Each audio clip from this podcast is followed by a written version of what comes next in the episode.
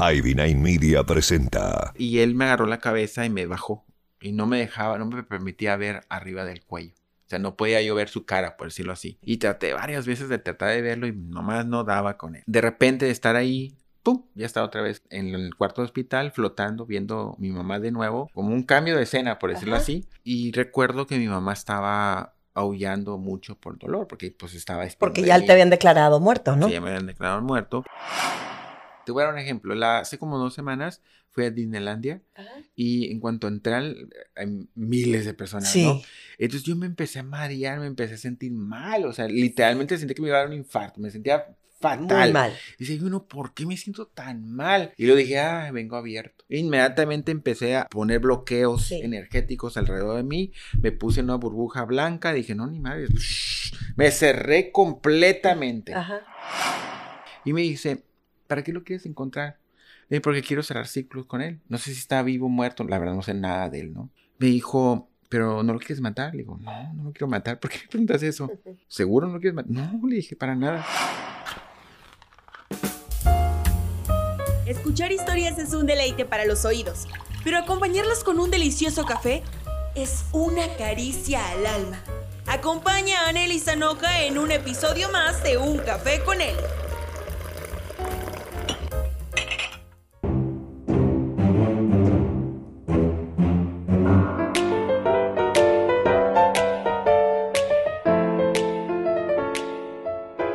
Episodio de Un Café con Nelly. Me da mucho gusto recibir a alguien que me tocó conocer por medio de las redes sociales y algo que yo siempre digo es, todos tenemos una o varias historias que contar.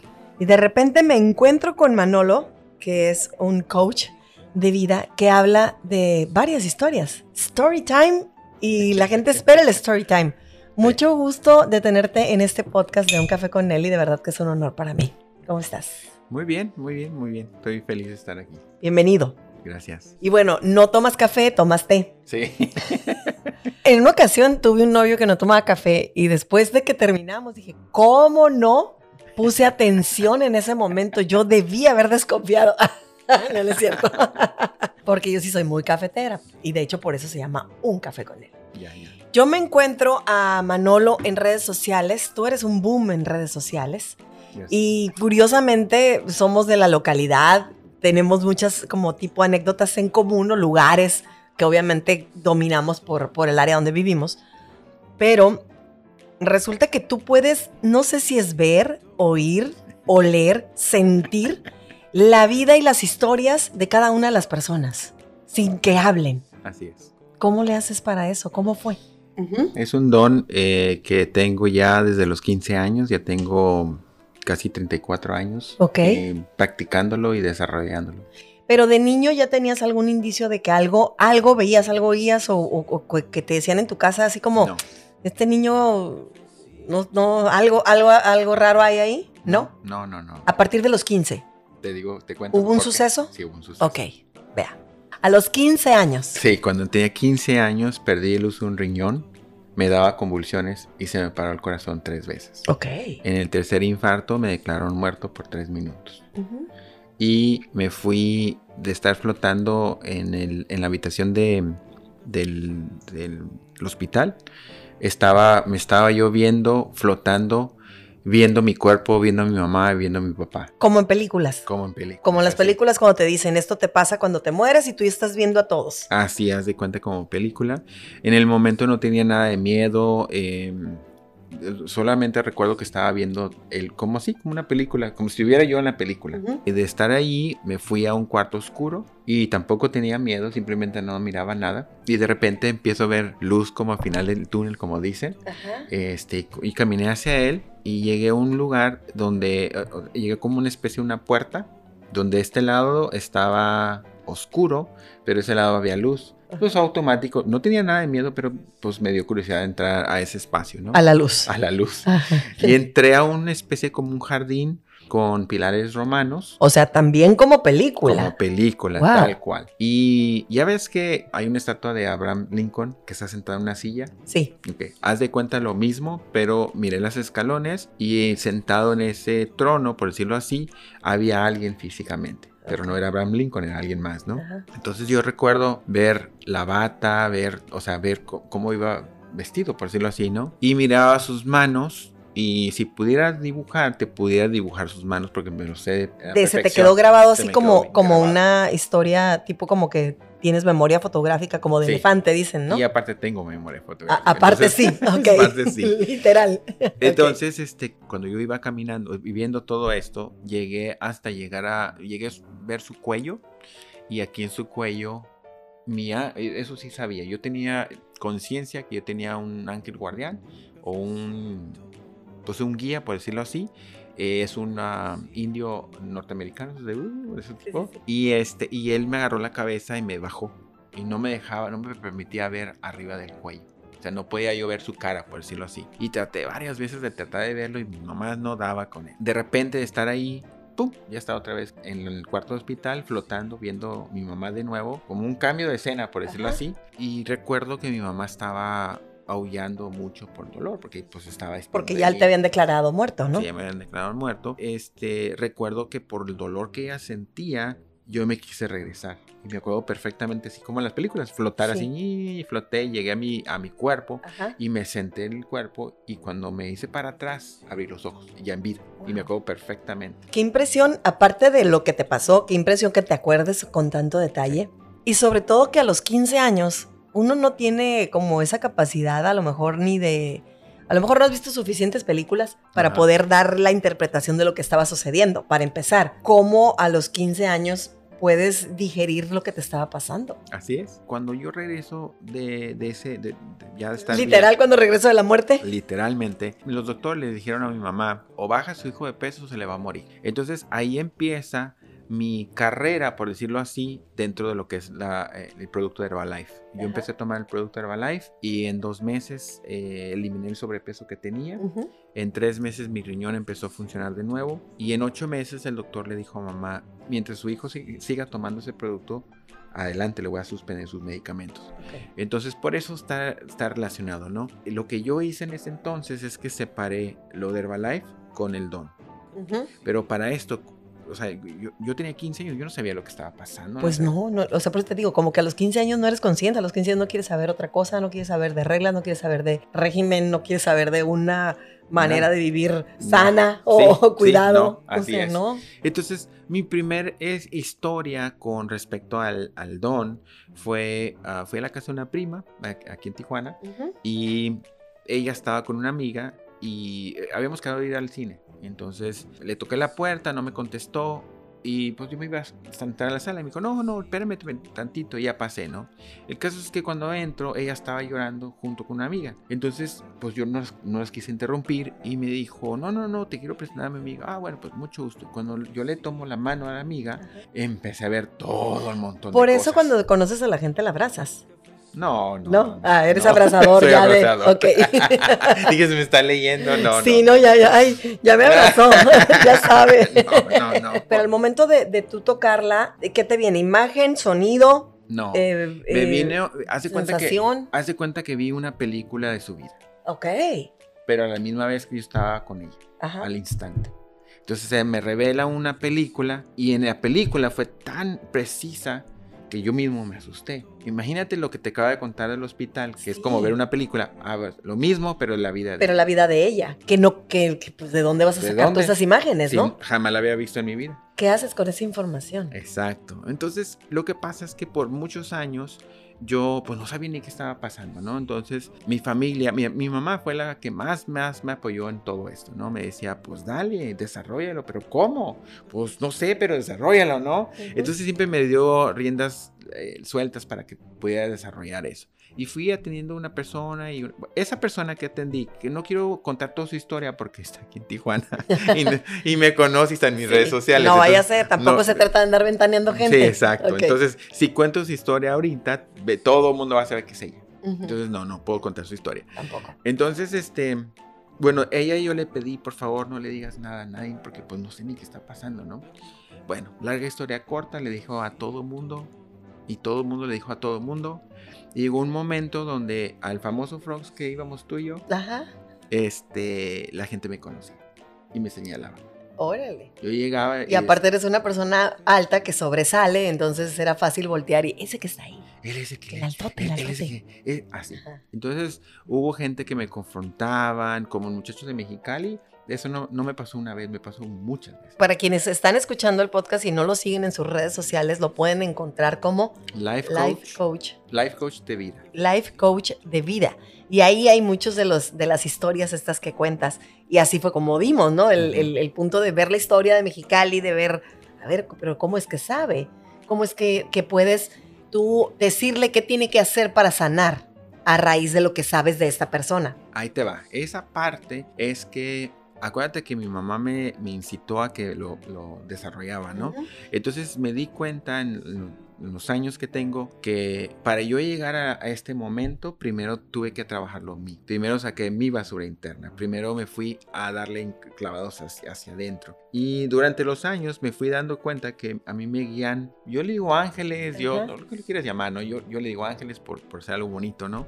Entonces a mí me llegan mensajes, ¡pum! Y me dan tareas a mí. Son mensajes como en tu mente, como por telepatía. Soy, soy muy Mm, preguntona, ajá, está- está ¿eh, bien, Manolo? Pero quiero, quiero, quiero desmenuzar bien la información, porque hay personas que a lo mejor tienen este don, pero no saben canalizarlo y de repente dicen, es que oigo voces. Y entonces tú vas con un profesional y te dice, ¿sabes qué es esquizofrenia? Sí, sí, claro. Entonces se puede confundir el talento y lo van a aplacar con, con, Con medicinas. O al revés, puede ser alguien que no tenga el don, que sí tiene un problema de Sí. químico en el cerebro, que sí tiene a lo mejor una especie de esquizofrenia y anda por ahí por el mundo compartiendo y diciendo que es un don lo que oye, ¿no? O sea, Sí, sí, sí, está complicado. Sí, está complicado. No, yo no escucho voces de esa manera. Ajá. Haz de cuenta que la voz que escucho es la mía.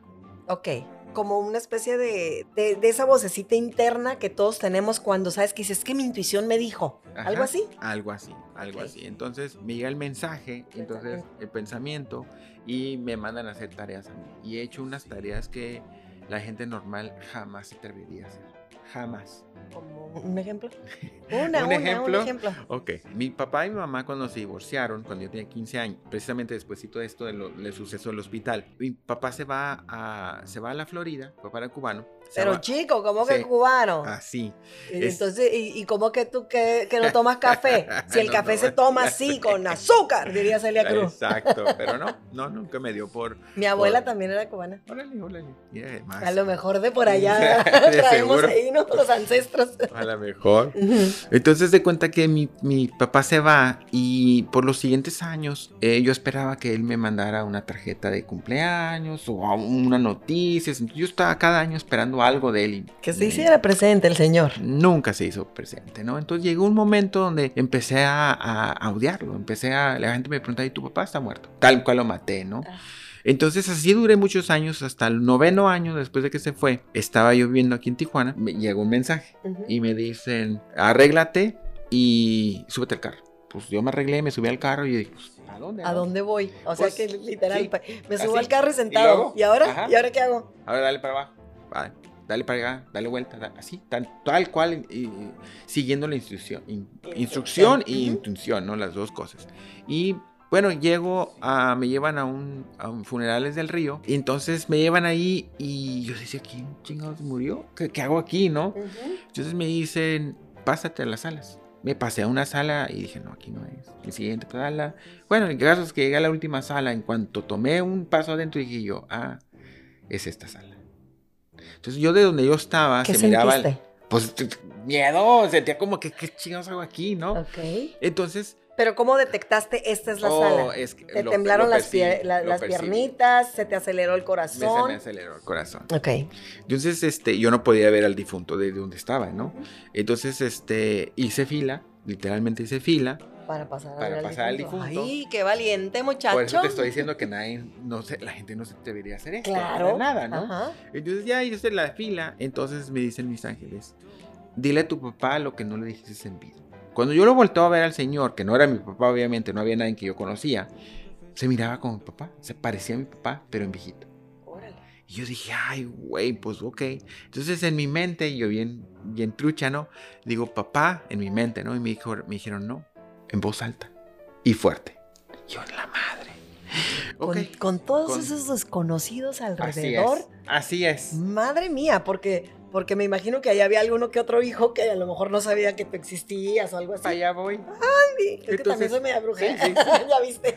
Entonces le digo, papá. Y cuando yo dije el primer papá, el hijo del difunto se me acerca, se me va blanco, me dice, ¿es tu papá? Y me miraba de todos lados, ¿no? Y le dije, sí y no. Si me permites terminar, al final te explico. ok, sacadísimo de duda y se fue a sentar. Pues a partir de eso, la sala completa donde había mucha familia. Calladitos. Calladitos todos, ¿no? pues el chisme es del bueno. ¿qué, ¿qué, es esto, no? Le salió un hijo, ¿te viste? Sí, sí. Aparte que los funerales, dentro de toda la tristeza, también son muy entretenidos, claro. Entonces, este, le digo, papá, estoy encabronado contigo. Hijo de tu pip, pip, pip. Empecé a, ajá, le empecé a gritar un montón de cosas. Y le estoy gritando a papá, pues todo lo, que me hizo falta, ¿por qué no me mandaste una carta? ¿Por qué las horas que yo esperaba que me hablaras, que me mandaras algo y te desapareciste? Hijo de tu ta y tal por cual. Estaba bien enojado, ¿no? Con él, diciéndole todo un montón de cosas. Entonces, cuando ya terminé de desahogarme, me dice mis angelitos, ahora perdónalo, ¿ok? Ah, qué caray. Papá, te perdono te perdono por esto y por el otro, y yo chi, chi, llore y llore, ¿no? Te perdono por el otro, y, todos los perdones, ¿no? Y luego, ya dije, ya, ya la armé. Ya con esto. dice, no, ahora perdónate tú. Y yo, ay, güey. Ah, qué caray. Ok. Ok, pues me perdono a mí mismo. Pero ahí mismo así de sí, ahí me mismo, sí, en voz alta, así tal cual. Entonces le, di, le digo, y me perdono a mí mismo por haberte deseado en este cajón. Y me pienso, solté llorando, ¿no? Y me perdono a mí mismo por, por haberte deseado la muerte, por esto y por lo otro. Empiezo a perdonarme yo con él, con respecto a él, ¿no? Termino mi perdón y me acerco a él, al difunto, que no era mi papá. Ajá.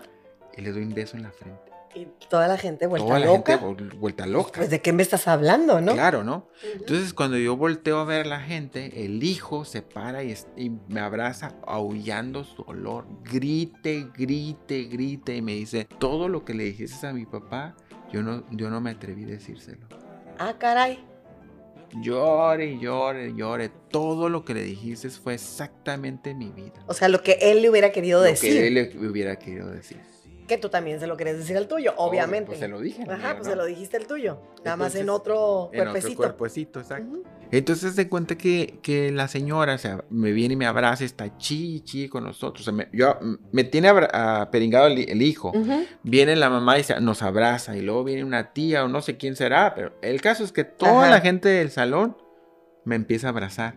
Pero todos al mismo tiempo. Entonces estábamos una bola de 30, 40 personas y yo estaba en medio y toda esta gente me estaba abrazando y yo estaba abrazándolos a todos, gente que jamás he visto en mi vida sí. y abrazando y llorando todos. Bueno, cuando terminamos, me dice el hijo, ¿quién eres? ¿Qué es esto que acaba de pasar? ¿Qué, qué, está pasando? Y le dije, mira, tómalo como un regalo de Dios. Todo lo que viviste era lo que tú necesitabas vivir. Y qué bueno, qué bueno que estamos en aporte. Si me das chancita, déjame entrar al baño. Ahorita te explico ya con más detalle. Ajá, ah, ¿de qué se trata todo esto, no? Sí, me meto al baño, voy al baño y cuando voy saliendo, me dicen mis angelitos, vete al carro.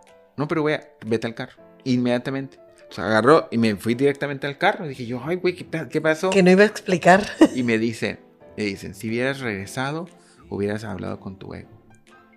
Hubieras sacado tu ego. Y yo, ay, cabrón, ok. Y ya me subo al carro yo pues, quitándome las, o sea, la, pues, el llanto que tenía, las emociones, y me dicen, ahora maneja. Ay, ¿a dónde?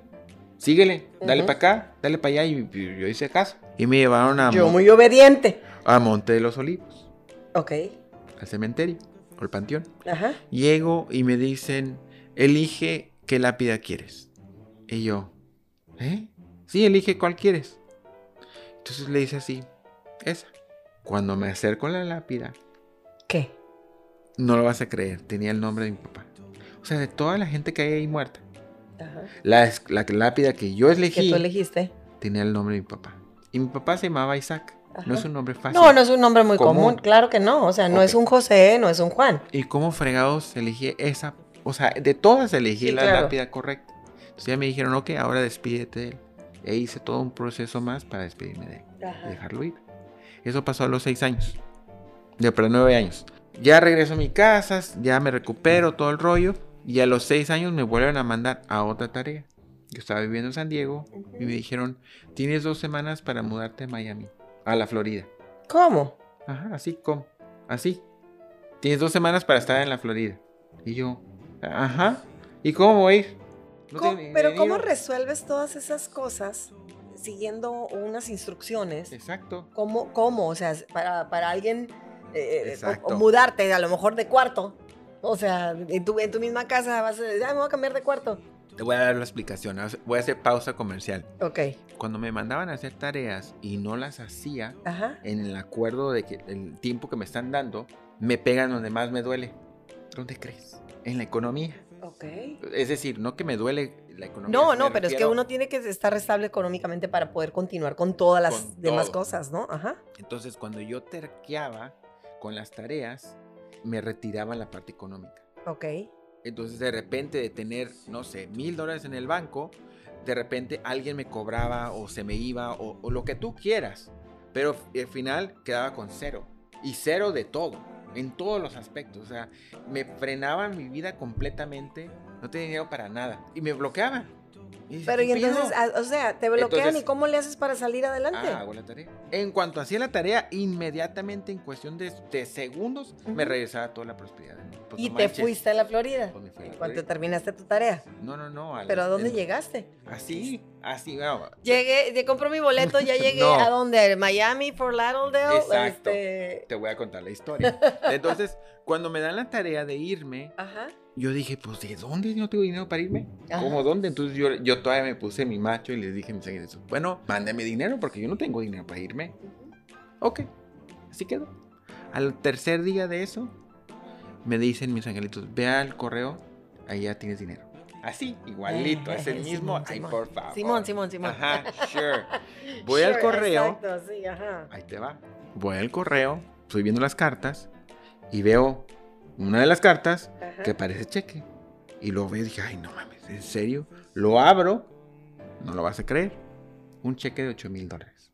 ¿Cómo por qué? Ajá, exacto, ¿Y quién mandaba ese cheque? ¿De dónde venía? exacto. Estaba a mi nombre 8 mil y feria de dólares. Entonces, inmediatamente lo que hice es agarré el cheque y dije, gracias, gracias Diosito por mandarme el dinero. Y empecé a llorar. El ser humano quiere controlar todo. Sí. El ser humano quiere, quiere saber de dónde viene. Y quiere controlar y quiere... De mí no vas a estar hablando, Ándale, ¿eh? ándale, pues. De mí no vas a estar hablando. Quiere, quiere saber de dónde fregados, ¿no? Yo Sí. inmediatamente agarré el cheque, me lo puse en el corazón, di gracias porque me llegó la prosperidad y luego investigué qué era, de dónde venía. Ok. Y te voy a explicar de dónde venía. Años anteriores me había accidentado en el trabajo, me lastimé la espalda baja, tomé un, un abogado, peleó el caso y perdí. Pagaron mis biles de, de- de médico y todo ese rollo, pero no, me, no gané, Ajá. perdí el caso, ¿no? Entonces, ese cheque era lo que había ganado, más poquito de intereses, porque resulta que el abogado que peleó mi caso se vendió y se quedó con mi dinero. Sí había ganado, favor. sí gané, gané el caso, pero él se quedó con el dinero Ajá. mío y de muchas gentes. Entonces el, el- el gobierno de Estados Unidos lo agarró y lo forzaron a regresar el dinero. Entonces a mí me llegó exactamente cuando yo lo necesitaba. En el momento exacto. Ajá. Wow. Entonces, ¿cómo te explicas eso? O sea, hablando de, de- del universo, lo que tú quieras llamarle, ¿cómo, ¿cómo conspiró para que en ese momento, antes de dos semanas, yo ya me estuviera, o sea, tuviera el dinero para ir? Para poderte ir, claro. Y así le fue. Entonces lo renté por, en línea el departamento y me fui a vivir a Miami. ¿Qué fregados fuiste a hacer a Miami? A buscar a mi papá. Para eso me fui. ¡Ah! Me fui a Miami a buscar a mi papá. Entonces yo llegué a Miami y toda la gente de allá, como yo no hablo cubano, pues soy cubano, pero no hablo cubano, o sea, no hablo con ese acento, la gente me preguntaba, ¿qué haces aquí? Ando buscando a mi papá, se llama Fulanito de Tal, ¿lo conoces? No, ok, así. Y en cuatro meses lo encontré, Diste con él. en cuatro meses. Qué increíble. Por eso te digo, ¿quién hace ese tipo de cosas? Nadie. O sea, la verdad, ¿no? Sí, está muy complicado, está muy, muy- suena muy loco, Así es. suena muy extremo. Entonces, ¿Por qué te estoy contando esa historia? Porque todas las tareas que yo dejo son tareas que yo hice. Que ya, ya las viviste, que sabes que sí se pueden. O sea, nadie te va a decir, ay, no, estás loco, eso no se puede. Así es. Porque tú ya lo viviste y tú ya la realizaste. Entonces, si te fijas, si te acuerdas la historia del muchacho de Mexicali, Ajá. ¿qué lo mandé a hacer?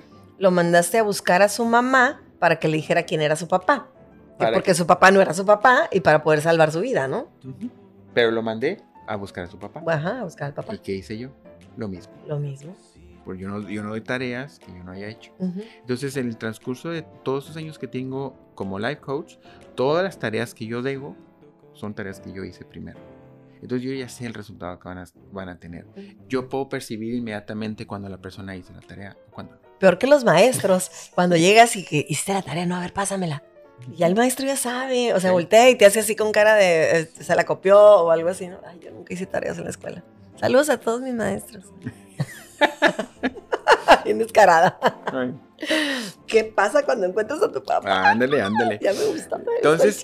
Sí, es que está muy buena esa historia. o sea, es- y es verídica, es mi vida, ¿no? Ujú. Entonces se da cuenta que al cuarto mes de estar buscando a mi papá, trabajaba en una tienda de mascotas. Y estaba como, como gerente en ese entonces. Ese fue mi último empleo, realmente. Y uno de los clientes tenía radio, tenía su, su perrito, lo estaba atendiendo. Y es- escuchaba su radio mucho, ¿no? Entonces me dijo, él me preguntó, ¿y qué, de, de dónde eres? ¿De dónde vienes? Ah, estoy buscando a mi papá, se llama Fulano tal. Y me dice, ¿para qué lo quieres encontrar? Dije, porque quiero cerrar ciclos con él. No sé si está vivo o muerto, la verdad no sé nada de él, ¿no? Me dijo, pero no lo quieres matar. Le digo, no, no quiero matar. ¿Por qué me preguntas eso? ¿Seguro no lo quieres matar? No, le dije, para nada. ¿Trabajando en la misma tienda o No, de- no, no, de- era el- cliente. Cliente, Cliente. ok. Y me dijo, ok, yo te voy a ayudar. Y yo, ok, acepto cualquier ayuda, ¿no? Sí. Va.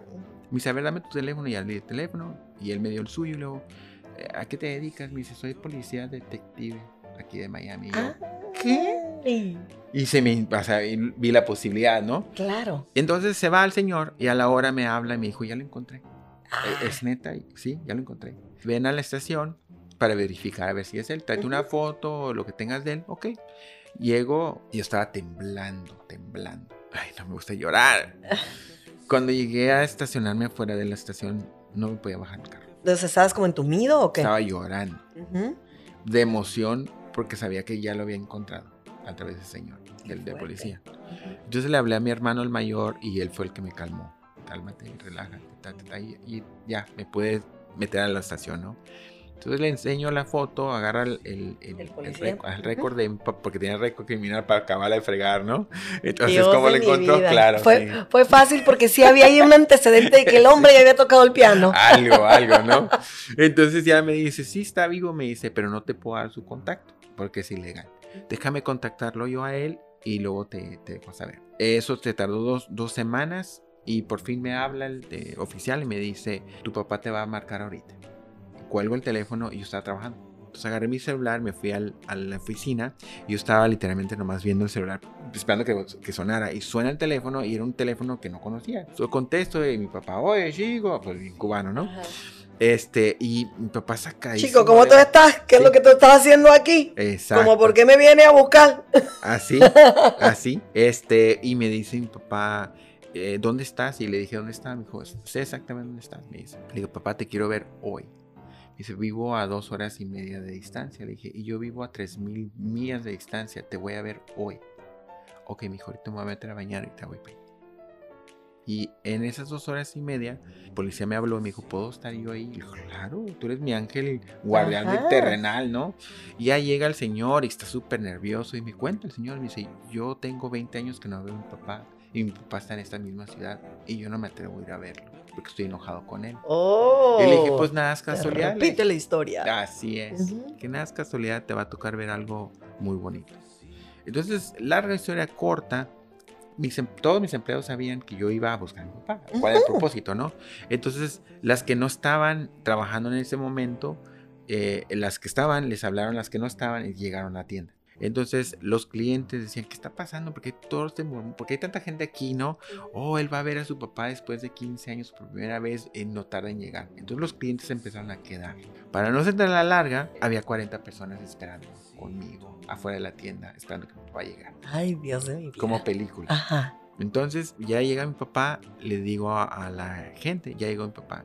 ¿Cómo sabes? Porque lo puedo percibir. Ya, ya, no, ya no tarda en bajar. Y si se baja del carro, corre mi papá llorando. Voy a tratar de no llorar. Ay, tú lloras. Estás ahora sí que estás en tu casa. ¿Qué te pasa? No pasa nada, no, sucede nada. Aquí todos hemos llorado. Entonces, este... en los episodios casi todos hemos llorado, ¿eh? Así que relájate. Ok. Estás en confianza. Gracias, gracias. Entonces, este... Eh, mi papá viene, me abraza, estamos llorando juntos y eh, mi papá pensó que las 40 personas que están ahí eran mis amigos. Entonces fue a abrazar a cada uno de ellos. Ay, no, no, no, Y les decía gracias por estar aquí con mi hijo y pa, pa, pa. Y les abrazaba a otra persona y gracias por estar con mi hijo. Y, pero yo no les decía nada, pero yo dejé que hiciera todo, ¿no? Que abrace a quien quiera. Porque también si el policía estaba en la misma situación que tú, lo más seguro es que las 40 personas que estaban ahí, algo tenían que ver. Para allá voy, te estás adelantando. Pues. Entonces termina de abrazar a todos. Entonces yo les dije, yo paré a todos y yo les dije, miren muchachos, todos, cada uno de ustedes que están aquí, todos tienen broncas con su papá. Todos. Y todos, sus papás están vivos. Ninguno se ha muerto. Y todos así. ese regalo que estás recibiendo, como un show de Cristina, digo, o sea, están viviéndolo por algo. El hecho de que están viviendo esto, ejemplo, es que te des cuenta que esto es posible para ti. Lo que sí tienes que hacer es tragarte tu orgullo e ir a hacer las paces con tu papá. Porque papá tienes uno y lo vas a tener por muy poco tiempo a las personas que ya están mayores, ¿no? Entonces toma este ejemplo de vida, de, suceso que está pasando como un regalo para ti y ve, haz la paz con tu papá para que tengas esta posibilidad que estás viendo en mí. Les dije, yo me mudé 3.000 millas de distancia para hacer este proceso este día, para hacer este sueño realidad tú también puedes hacer tu sueño realidad. Estaban todos llore y llore. Agarré a mi papá y nos fuimos a comer. Qué fuerte. O sea, de verdad sí te quedas como... Pero no acaba todavía esa historia. Ok. Ya casi acaba. Va, dale. Dale. Entonces, este, ves que te estoy ah, contando. Quienes, me conocen no decían hasta que la callaron. Mm, mm. Entonces, lo que no, ambos no sabíamos en ese momento es que mi papá tenía cáncer. Ok. Pero él no sabía que tenía cáncer todavía. Entonces duró cinco años peleando con el cáncer. Le dio cáncer, lo, lo, lo, peleó, lo ganó y luego le salió en otra parte y así se la pasó, ¿no? Entonces un día, un abril del 2009, estoy aquí, en, vivía en San Diego y percibo, me llega un mensaje y me quedé, ay, güey, compro boleto y me voy a, la Florida. Le dije a él, ven por mí al aeropuerto tú solo pero ¿por qué vienes? ¿Por qué no me avisas? Ven por mí tú solo al aeropuerto. Cuando ya llega por mí me dice, ¿qué, qué pasa? Le dije, papá, vengo a despedirme de ti. ¿Qué me dice? Sí, papá, tú no vas a durar mucho tiempo. Me dice, pero no estoy muerto, cabrón. Me todo enojado, ¿no? Le dije, papá, yo no me equivoco. Me gustaría, me encantaría equivocarme, pero no me equivoco. Y como yo sé que eres terco, él había llevado un programa de, de Herbalife para que se lo tomara. Y yo sé que no, no lo vas a tomar. Te lo vengo a traer de todos modos, digo, pero yo sé que no me vas a hacer caso, pero bueno, vamos a, ver qué pasa. Entonces le dije, yo te quiero recordar bueno y sano. Y le platiqué lo que te acaba de platicar. Le dije, yo, yo ya fui a enterrarte, yo ya fui a velarte en el cuerpo de alguien más y yo no lo voy a volver a repetir. Ya lo hice una vez, me dolió mucho y no lo vuelvo a repetir. Y menos con mi, mi papá de de veras. El de de veras, ya lo hice con alguien que no era, pues menos contigo. Exacto. Entonces, eh, duré 12 horas ahí, me platicó toda su historia, toda su vida. Eso fue en abril. Yo me regreso. Mayo, junio, le detectan el tamaño de cinco pelotas de golf en su cerebro. Lo tratan de, pero no puede. Pues no, ya, eso es, con a, a, mayores y tenía cinco. Entonces lo desahusan, estuvo en junio, julio, en agosto lo mandan a su casa a morir, básicamente, ¿no? Y mi papá muere en el cumpleaños de mi mamá. ¿Él estaba casado? Sí, estaba casado, sí. Con... ¿Tienes más hermanos? Tengo una hermana hermana. Ajá. ¿Y también hubo un acercamiento con tu mamá, un cierre de ciclo o, o, no? Sí, sí, hubo cierre de ciclo, totalmente. Porque es muy importante cuando la fecha en la que eligen. Exacto, exacto. Se da cuenta que espero que no, no lo vea ella, pero su, su, su, esposa que dejó viuda, mi mamá se parecía mucho. Mucho. Nomás que ella estaba morena y mi mamá era blanca, pero mucho. Entonces, mi mamá era el amor de su vida. Siempre, y mi papá lo, lo decía, ¿no? ¿no? No a ella, obviamente, por respeto a su esposa, pero era el amor de su vida. Entonces, no es casualidad que haya muerto. Claro. Mi mamá. Y luego el cumpleaños de mi mamá, para, para joder a mi mamá más, eh, es el Día de las Torres. El 11 el, de septiembre. Para acabarla, frega. Okay. El 11 de septiembre, ese día, iba cumplió 50 años, se había planeado una fiestosota que no se, nunca se logró. Porque pasó lo de las torres. Ahora sí que desde el principio a fin de esa historia, ¿quién se debería hacer eso? Claro, claro, porque son cosas que suenan ilógicas y, y, además que requieren de mucha valentía, que requieren de mucho compromiso y de confiar. Porque eh, ¿a quién estás oyendo? ¿A quién estás siguiendo? ¿A ¿Con quién estoy confiando? ¿Estoy bien? ¿No estoy bien? ¿Es una imaginación la que estoy teniendo? ¿O realmente es un mensaje divino? Está muy complicado. Así es como trabajas. Así es como trabajo. ¿Y con quién, con quién te asesoraste como para, o tú solito fuiste creando tus, tus técnicas? Así es. Ok. Mucha gente me, me, ha dicho, estudia esto, estudia lo otro. No, no, no. Yo no quiero, Confundir. no quiero ensuciar el don. Ajá. Tal cual. Mira, yo te voy a decir una cosa. Mi mamá, desde muy niño, nos enseñó cuando había accidentes a mandar luz. Ajá. Que ahora le llaman Reiki. Sí. Pero en ese entonces perdón, no existía Reiki o no se, no se manejaba. No se conocía como tal, a lo mejor, la palabra, ¿no? Ajá. 40 años, ¿no? Sí, claro. Mi mamá nos enseñaba eso desde muy niños.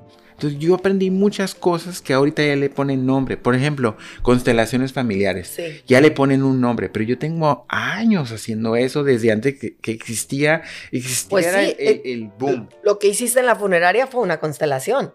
No más que pues aprovechaste ahí al muertito. Así es.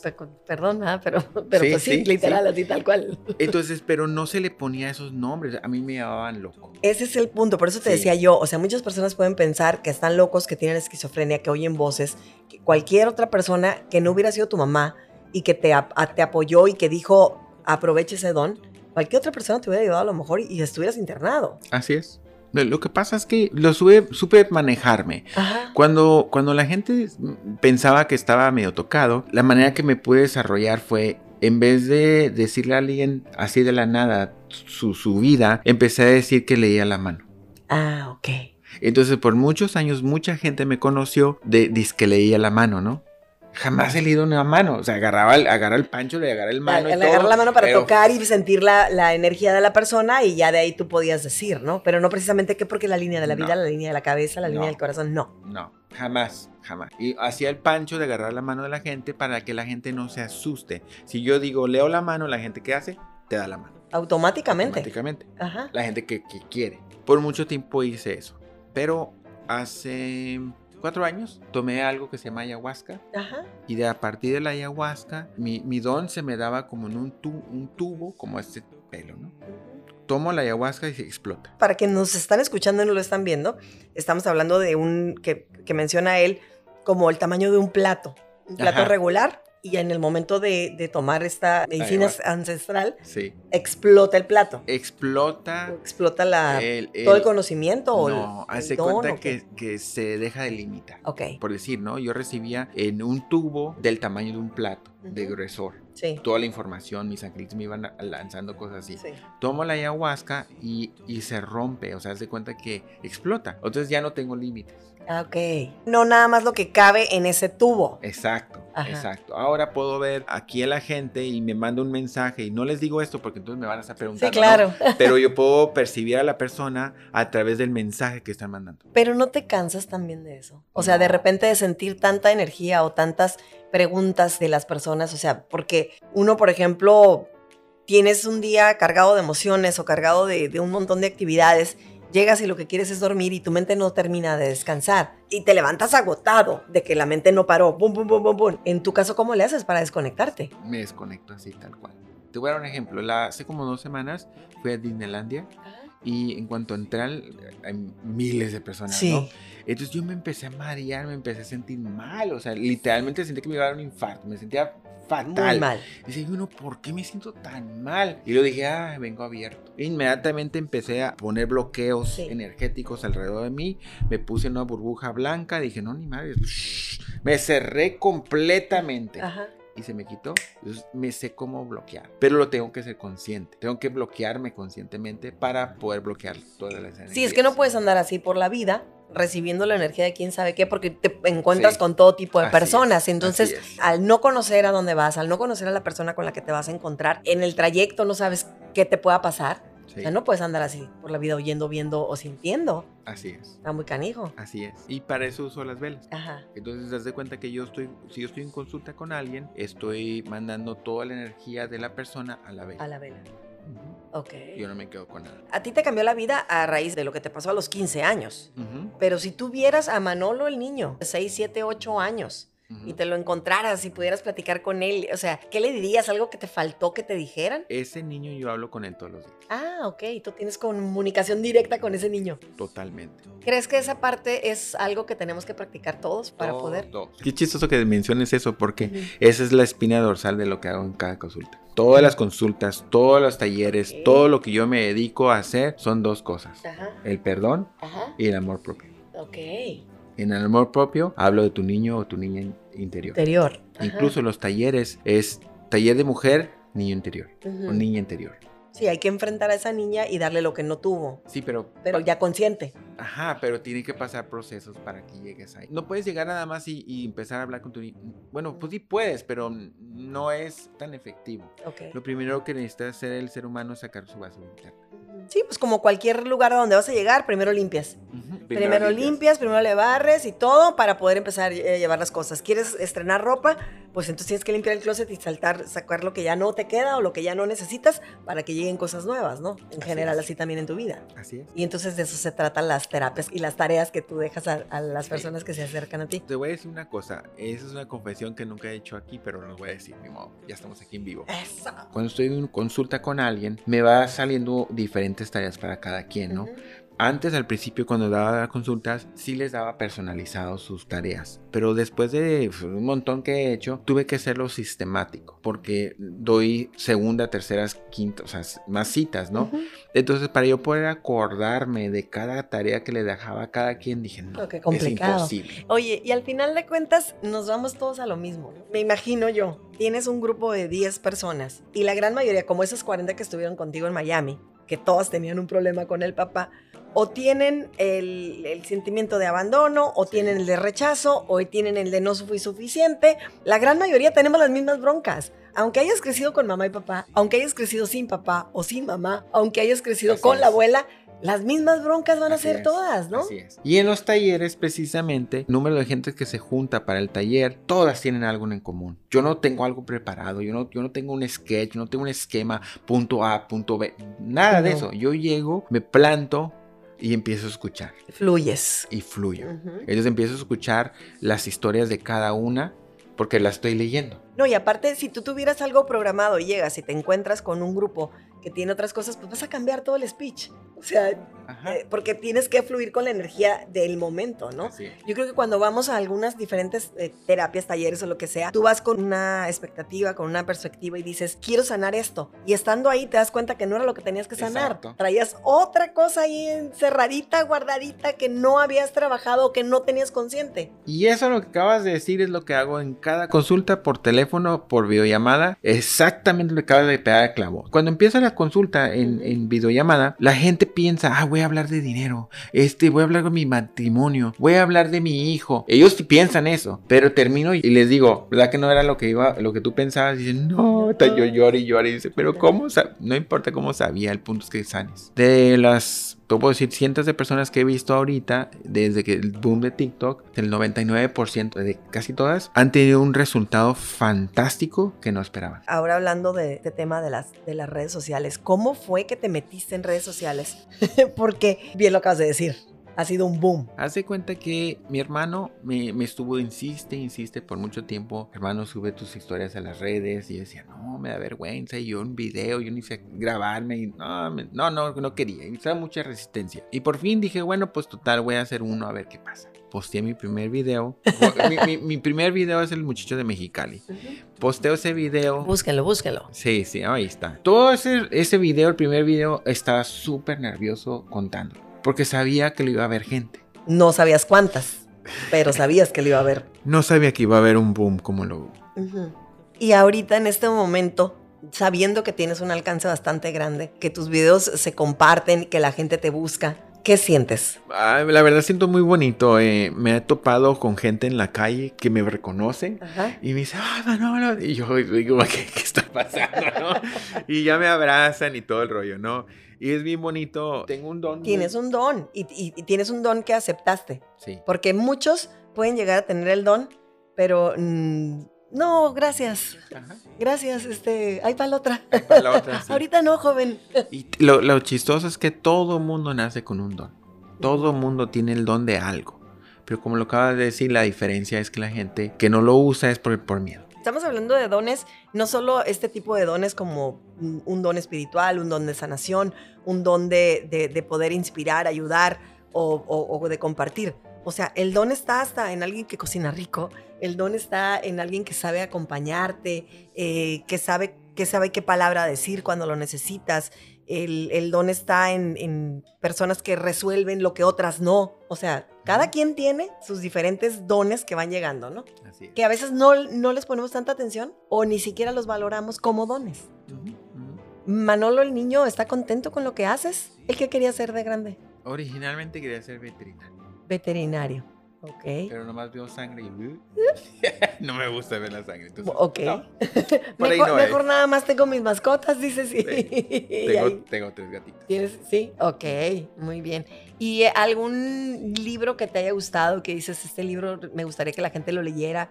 ¿Libro, película? Lo he promocionado. Eh, el, libro de Louise Hay. Ah, sí. Tú puedes sanar tu vida. Esa es otra historia. Ok. Tuve el privilegio de conocerla. ¿Cómo crees? Larga historia, muy larga historia corta. La encontré en seis horas y le toqué la puerta y me abrió la puerta. Me dio una hora y media de sus tiempos. Oye, qué afortunado. Mis angelitos me guiaron. Claro. No, no, te, te, lo creo perfecto. Fíjate que hace poco estaba escuchando una historia de las personas que han tenido este acercamiento con la muerte. El, o sea, si normalmente a las personas nos cambia la vida a raíz del fallecimiento de alguien, de un ser querido, pues imagínate cómo no te va a cambiar cuando tú eres el que estás ahí. Pero sí dicen que muchas veces hay ciertas personas que se quedaron como con ganas de o con pendientes en la vida y entonces aprovechan a alguien que está ahí y regresa. ¿Tú sientes que eres de los que regresó o eres el mismo de los 15 años? Ah, muy buena pregunta. Eh, yo creo que soy el mismo del que, el que regresó, definitivamente, porque no, no, yo los... No hubo cambios de actitud, no hubo cambios de gustos. No. Ok. No, no, no, yo, yo regresé tal cual igual, nada más que con, con más regalos. Con más regalos, con más dones. Con más dones. Y despertado. En este momento puedes considerar que eres una persona plena, feliz, satisfecha. Sí, la verdad todos los días me despierto y doy gracias por estar vivo, doy gracias por mi, cara, mi cuerpo, que eso es algo que lo menciono en todos los, en todos los consultas que tengo, menciono esa parte, ¿no? Y pues yo lo practico. Y luego, luego empiezo con la afirmación que es, eh, mi intención es generar prosperidad de todas partes, de todos lados, y levanto mis manos al aire y digo, échale, échale, inmediatamente, antes de, antes de agarrar el teléfono. Échale, échale. Para quienes están en el podcast y no lo están viendo, él tiene, tiene una manera de, de, mover las manos, pero eso es como a la altura de tu cabeza, ¿no? Sí. Y como si estuvieras cerrando y abriendo, así como cuando le dices a alguien, a ver, pásale, ven, ven, ven, ven, ven. Entonces, ven, ven, échale, échale. Exacto. Y, y esta, esta frasecita como que te llena de esa energía de échale, échale para que venga toda esa, esa prosperidad. Me llamó mucho la atención en, uno de tus videos que mencionas que normalmente decimos la palabra abundancia y que hay que cambiarla por prosperidad. Sí, porque abunda, abunda ansia, abundancia. No queremos más ansia. Exacto, estás pidiendo ansiedad en abundante, ¿no? Entonces es una palabra con una connotación negativa. Claro. Claro que tuve una persona que me dijo, no, que científica, siempre va a salir alguna idea, ¿no?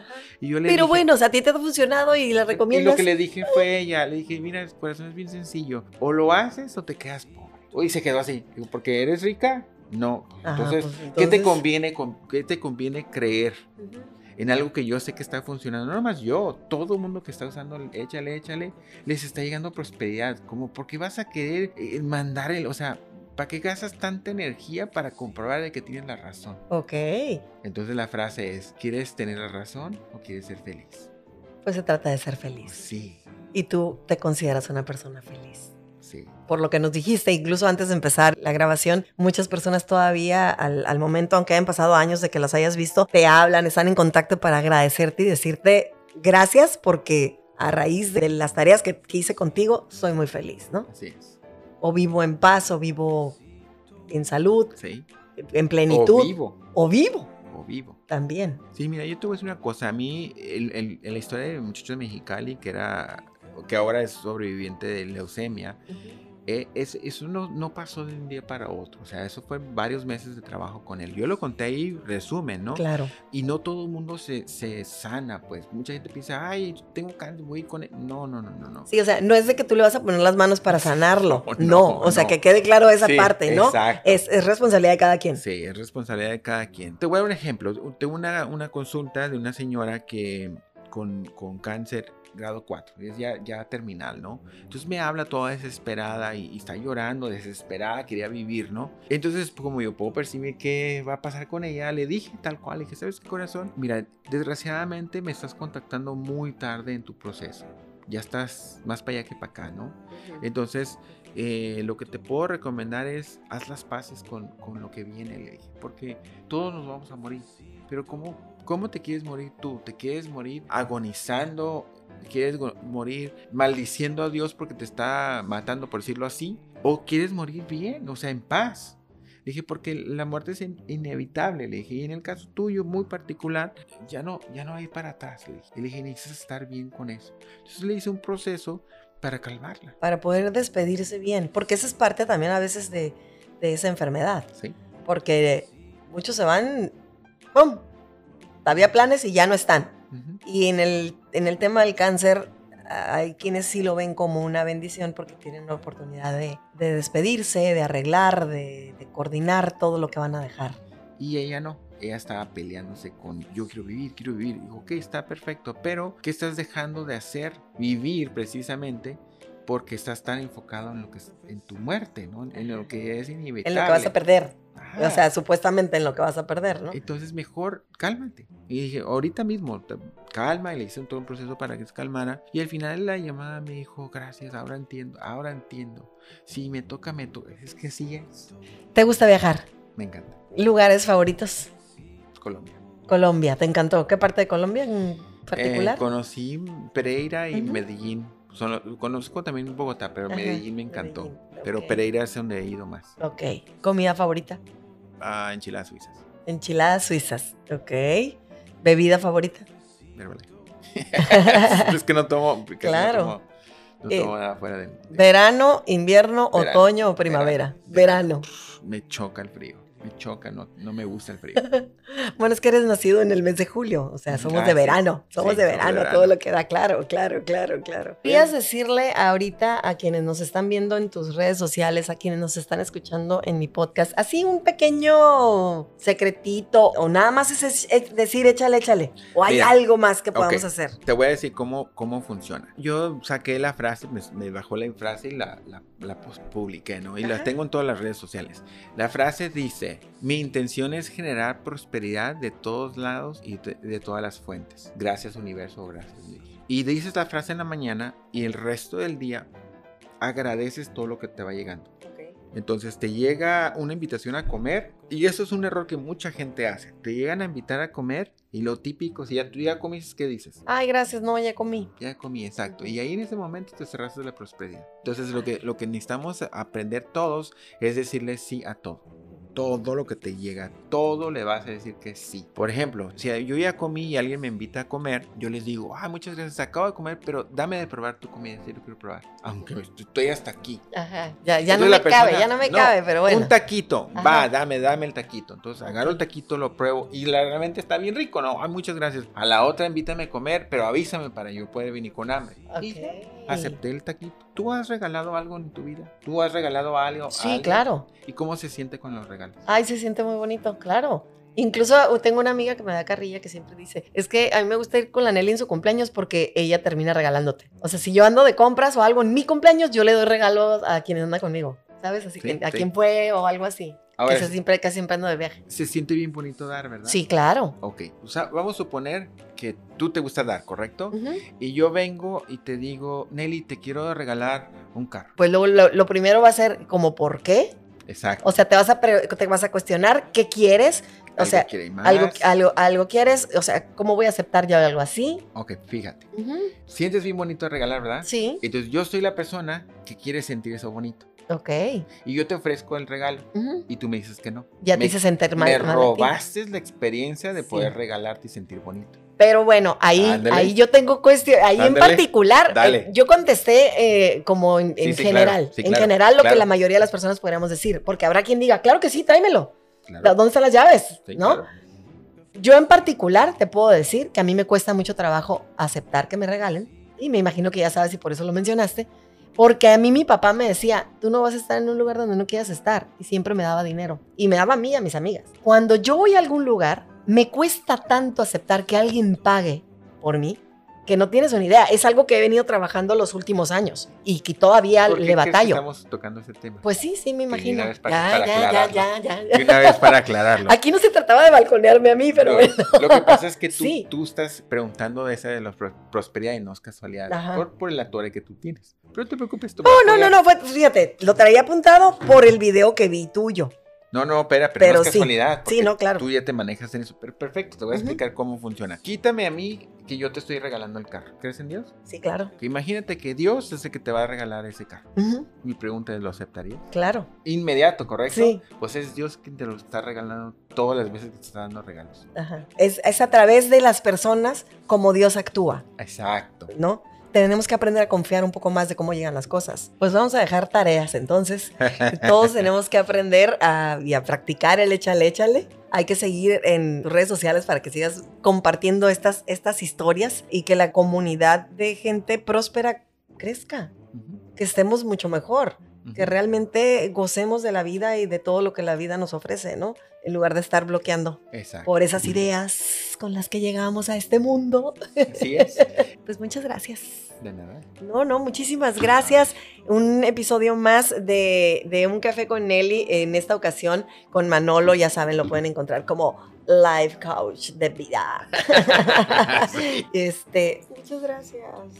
De verdad, un honor, mira, ser paisanos, ser de la región, andar de vagos en los mismos lugares y coincidir ahora en, este, en esta etapa de la vida. Ser el hijo de medio. También eres el hijo del medio, el que vino a, a revolucionar. Así es, así es. pues ahí está. Muchas gracias. Claro que sí.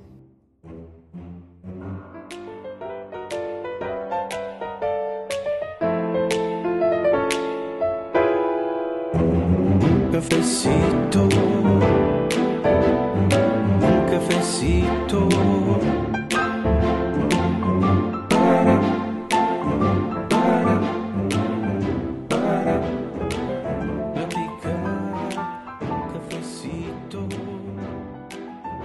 Gracias por acompañarme en Un Café con Nelly. Por hoy terminamos. Cualquiera que sea tu café favorito, te invito a que te lo tomes conmigo en la próxima edición. Sígueme en Facebook, como Nelly Sanoja. Ivy Media presentó. Me estás escuchando, me has prestado tus oídos y con ello tengo ya tu atención. Es por eso que este espacio es perfecto para que tu producto o servicio sea conocido por miles de personas. Anúnciate con nosotros, que tenemos un paquete perfecto para ti envía un correo a ventas 9 mediacom O si lo prefieres, llama o deja un mensaje al 52 664 151 64 25. Pon tu marca en nuestras manos y haz que todos te conozcan.